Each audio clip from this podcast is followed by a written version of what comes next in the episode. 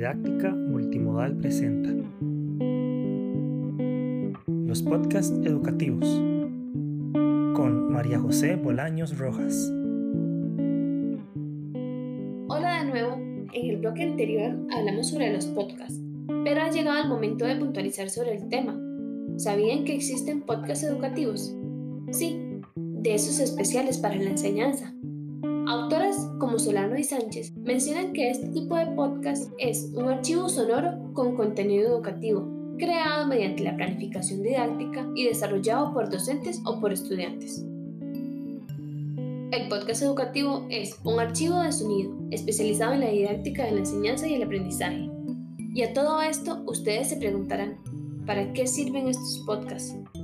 Pueden ayudarnos para enseñar contenidos de forma innovadora, y adaptarlos a cada contexto. Refuerzan el proceso de comprensión porque se pueden reproducir las veces que sean necesarias. Podemos usar un podcast para que los estudiantes desarrollen sus propias ideas como productos didácticos. Así, fortalecemos la expresión oral, el desarrollo de ideas, el trabajo individual o grupal, según sea el caso.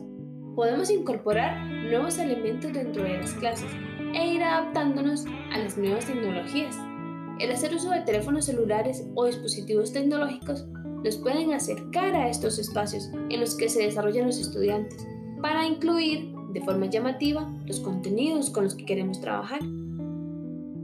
Esto sería lo que vamos a entender como podcast educativo. Espero les haya gustado esta información.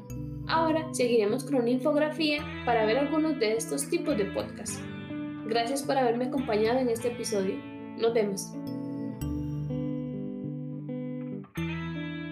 Este audio fue presentado por el proyecto de la Universidad de Costa Rica Desarrollo de la comprensión lectora de textos multimodales y multimedia en secundaria. Muchas gracias por acompañarnos.